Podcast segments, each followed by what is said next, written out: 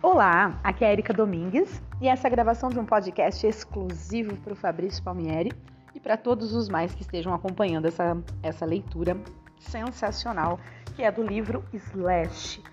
Então, bora continuar no capítulo Azarões, que é o capítulo, deixa eu confirmar, mas acho que é o capítulo 5. Capítulo 5, Azarões. Então essa vai ser a parte 2, mas nós vamos, ter, nós vamos ter mais partes, tá? Porque eu vou ter que gravar um pouco menos do que eu tenho gravado ultimamente para que não fique sem gravar. Mas bora lá então, vamos terminar, vamos dar continuidade, aliás, nesse capítulo. No último áudio nós lemos, a última coisa que nós lemos foi que ele dizendo que ele não, te, não tinha testemunhado nada além de uma sequência de noites que jamais atingiriam proporções épicas, se referindo à vida que o, o, o Steven né, levava. Uh, então bora lá, vamos continuar. Uma noite que se destaca começou com Steven e eu pegando emprestado o carro da minha mãe. Eu tinha 17 anos na época, eu acho, para ir até Rainbow socializar com a galera. Com a, com a galera. Dirigimos até Hollywood e caminhamos até o clube e descobrimos que era a Noite das Mulheres. Isso é fantástico, cacete! gritou Steven. Eu frequentava o Rainbow havia anos, graças à minha identidade falsa e a Stid, o segurança do clube. Ele ainda está lá e ainda me reconhece. Naquela noite em específico, porém, não sei o que deu em Steed afinal. Ele deixou Steven entrar e me mandou de volta para casa. Não, você não, ordenou. Hoje não, vá para casa. Como é que é? indaguei.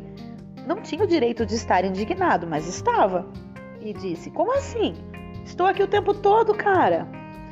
Sim, não ligo a mínima. Vá dando fora. Você não vai entrar essa noite. Fiquei tão puto da vida, não tendo outro lugar para ir, contudo, segui as ordens de Steed e fui para casa. Afoguei o constrangimento no álcool e assim que fiquei bem e bêbado, tive a ideia maluca de voltar a Rainbow vestido de mulher.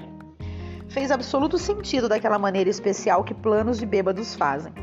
Eu mostraria a Steed, entraria no clube de graça, usufruindo do privilégio da Noite das Mulheres e depois pregaria uma peça em Steven. Adler dava em cima de tudo quanto era garota e, portanto, eu tinha certeza de que ele me cantaria muito antes de perceber quem era eu. Minha mãe achou meu plano hilário. Ela me vestiu com uma saia e meias arrastão, meteu meu cabelo debaixo de uma boina preta e fez a minha maquiagem. Os sapatos dela não me serviram, mas o traje deu certo. Eu parecia uma garota. Não, eu parecia uma garota do Rainbow.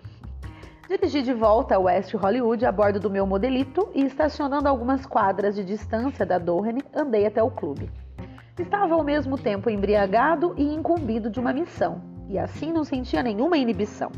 Adiantei-me até Steed e quase ri na cara dele quando acenou para que eu entrasse, sem sequer uma pausa para pedir a identidade. Eu estava nas nuvens, tinha vencido. Até que percebi que Steven não se achava em lugar algum foi como chegar ao final da montanha russa antes que o vagonete sequer tivesse percorrido o primeiro trecho de descida. A realidade da situação atingiu-me em cheio. Eu me encontrava vestido de mulher no meio do Rainbow. Uma vez que saquei que estava pagando o maior mico, fiz a única coisa sensata: saí. Durante a longa caminhada de volta até o carro da minha mãe, achei que cada grito era dirigido a mim, que cada risada acontecia à minha custa. Pensei em como deve ser difícil ser uma garota. A namorada de Steve deparou com Tommy Lee pela cidade certa noite. Agora, gente, só para vocês entenderem, esse assunto da questão da, da, da, festa acabou, tá? Tenho aí uma sugestão de pausa, porque tem um, um espaço um pouco maior entre, a, entre a, os parágrafos, né? Então, vamos, vamos continuar. A namorada de Steven deparou com Tommy Lee pela cidade certa noite e ele a convidou para ir até o Cherokee Studios para ver o, Mo o Motley gravar Theatre of Pen. Theatre? Theatre of Pen. É, deve ser isso. o álbum que se seguiu ao segundo deles, Show of the, the, the Eita, nós. Show of the Devil. Devil. Of the Devil. Devil. Ah, é isso daí, acho que vocês vão entender. Que tinha feito grande sucesso. A namorada de Steven nem hesitou em convidar Ivone, Steven e eu. Acho que imaginou que o convite de Tommy incluía mais três. Steven e eu já deveríamos ter esperado algo assim. Nós quatro fomos até lá todos prontos para entrar e assistir aos procedimentos. Quando chegamos, fomos informados com todas as letras que as meninas podiam entrar, o que fizeram, mas Steven e eu não. Foi sugerido que fôssemos para casa. Estávamos fervendo de raiva. Vimos nossas garotas entrar no estúdio e passamos a noite sentados nas duas poltronas na recepção, tentando ficar calmos, enquanto conversávamos sobre o que elas poderiam estar fazendo lá dentro. Não foi um momento agradável. Não sei direito como, mas essa experiência não me abalou bastante para abandonar a ideia de arranjar um emprego no Cherokee. Eu estivera atormentando o gerente diurno do, est do estúdio para me contratar por um ano inteiro. Ia até lá diariamente, pontual feito um relógio, durante o meu intervalo de almoço na Hollywood Music do outro lado da rua. Continuei fazendo isso, com ar profissional como de costume, até que algumas semanas depois, ele enfim cedeu e me ofereceu um emprego. Na minha mente foi um tremendo progresso. Eu estava agora a um passo de me tornar um músico profissional. Engano meu, mas o meu plano era o de que, uma vez que trabalhasse num estúdio, faria contatos, porque conheceria músicos e produtores todos os dias. Na minha ideia, um estúdio era o lugar para se conhecer outros músicos que levavam a coisa a sério. E trabalhando lá, no mínimo, eu obteria tempo de gravação de graça quando tivesse formado uma banda. Com essa merda toda na cabeça, deixei o emprego na Hollywood Music, sentindo-me como se tivesse acabado de ganhar na loteria.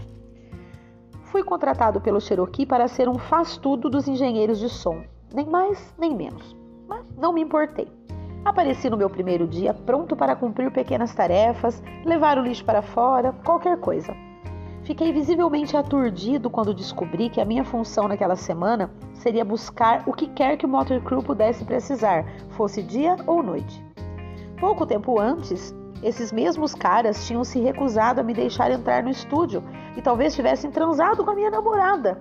Acreditei quando ela disse que não aconteceu nada, mas ainda assim. E agora teria de passar os dias seguintes bancando o lacaio deles. Ninguém merece. O gerente do estúdio me entregou 100 dólares para atender ao primeiro pedido do Motley, o que tive certeza seria o primeiro de muitos. Uma garrafa de Jack Daniels, outra de vodka, alguns pacotes de salgadinhos e uns dois pacotes de cigarros. Olhei para o dinheiro enquanto saía para o sol, pesando os prós e os contras de engolir meu orgulho. Estava um belo dia. Parei quando cheguei à loja de bebidas para pensar sobre aquilo por um minuto. Estreitei os olhos na direção do céu, olhei fixo para a calçada e então continuei caminhando, na direção de casa. Foi tudo que o destino reservou para Cherokee e eu. Levando em conta quantas horas já passei em estudos profissionais de gravação ao longo dos anos desde então, é quase ridículo que eu nunca mais tenha posto os pés no Cherokee Studios. A esta altura, não tenho intenção de fazer isso. Devo 100 dólares àqueles caras. O único dia que passei lá, no entanto, ensinou-me uma valiosa lição. Eu precisava abrir meu próprio caminho na indústria musical. Não importava que qualquer idiota pudesse cumprir a tarefa de buscar coisas para o Motley Crue ou para quem quer que fosse, aliás. Aquele trabalho foi algo que me recusei a fazer com base em princípios. Fico contente por minha atitude. Facilitou muito as coisas quando o Motley nos contratou para fazer a abertura de seu show, alguns anos depois mais uma sugestão de pausa. Provavelmente ele vai entrar em algum outro assunto ou algo assim, então bora lá, vamos continuar.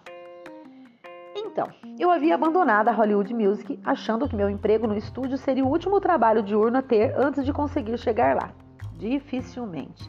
As coisas não iam muito bem para mim a essa altura. Não me formara no segundo grau, não iria para a faculdade e, pelo que sabia, tinha largado o único emprego que talvez tivesse me ajudado em minha jornada.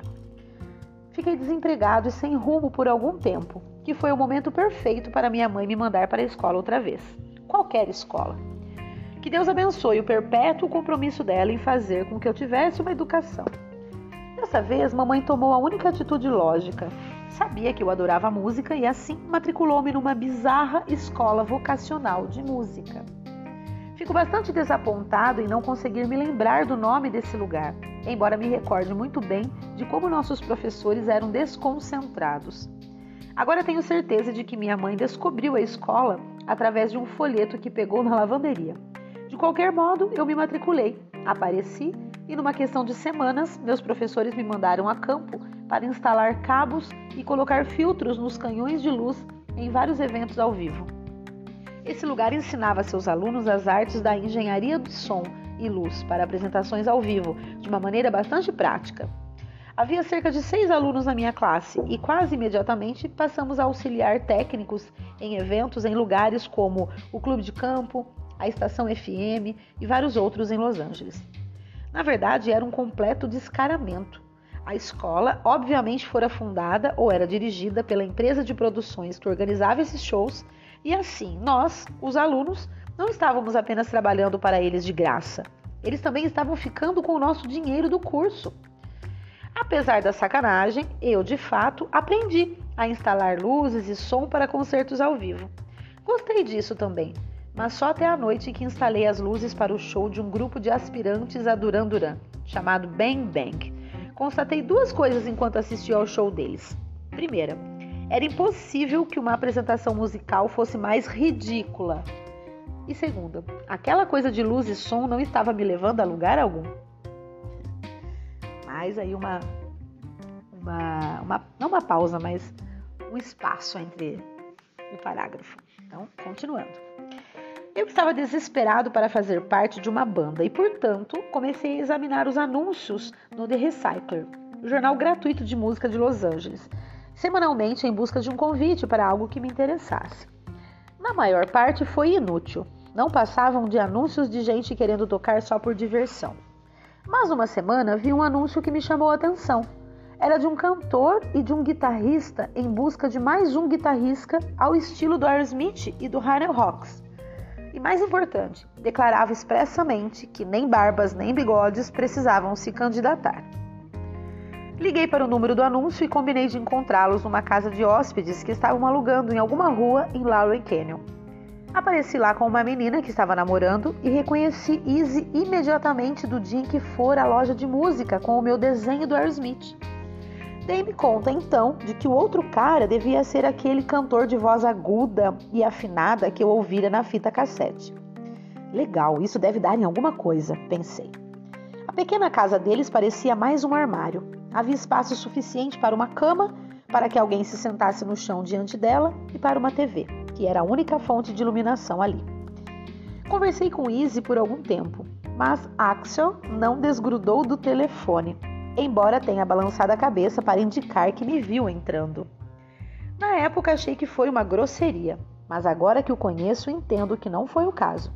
Quando Axel envereda por uma conversa, não há nada que o detenha. No Gus, costumávamos chamar isso de um desastre train. Quando Axel começava a, quando Axel começava a contar uma história, estendia-se tanto quanto Mark Twain. Aquele primeiro encontro, no entanto, acabou não dando em nada. Ou eles haviam decidido que não estavam mais interessados num segundo guitarrista, ou que eu não me encaixava no que buscavam. Qualquer que tenha sido o problema, aquele dia não levou a lugar algum. Gente, eu vou fazer uma pausa que eu vou pesquisar quem que é Mark Twain para eu entender por que, que ele está dizendo que é, tá comparando aí, né, essa quando o Axel ficava, entrar, enveredava numa conversa, numa história e fala. É um segundo, ó, piscou, já voltei. Pronto, voltei. É um escritor americano, então provavelmente ele, né, escrevia histórias longas, por, por isso a comparação. Bom, vamos lá, continuando então. No minuto em que Steven voltou a Hollywood, percebe-se que ele já não está mais falando do Easy e do Axel, né? Então aquele dia, aquele encontro acabou não dando em nada. Então vamos lá.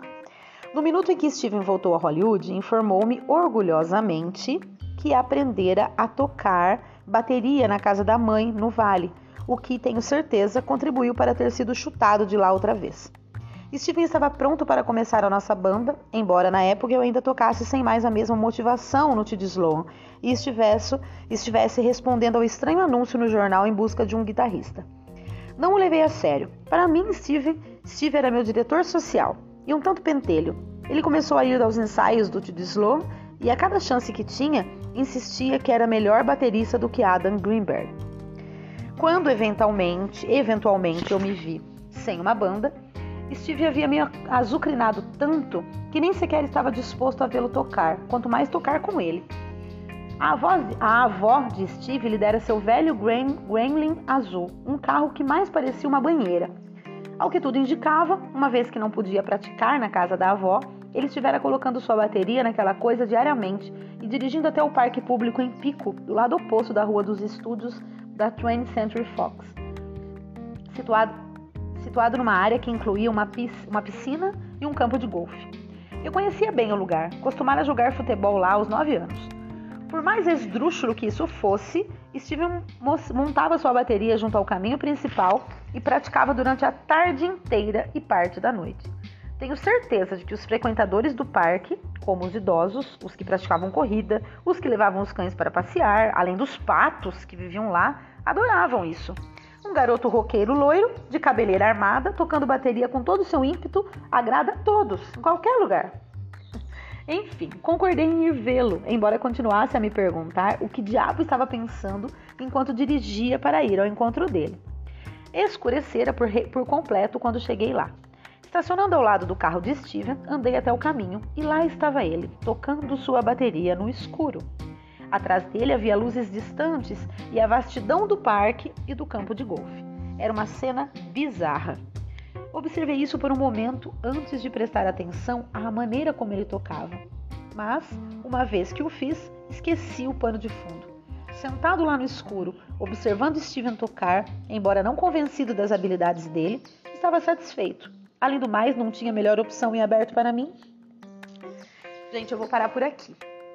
É, eu dei uma olhada e realmente eu vou ter que parar por aqui para que os outros áudios fiquem mais ou menos equilibradamente no mesmo tanto, no mesmo tempo. Bom, é isso. Então ele teve um primeiro encontro. Ah, é, lembrando, lembrando não, né? Dizendo que ontem eu conversei com o Fabrício sobre a figura do Easy, né? Como eu disse, eu sou leiga, não conheço esses personagens. Mas para quem entende, quem conhece, né, como o Fabrício, provavelmente outras pessoas que estejam ouvindo, sabe exatamente de quem é o Easy, né? O quão importante foi aquele encontro.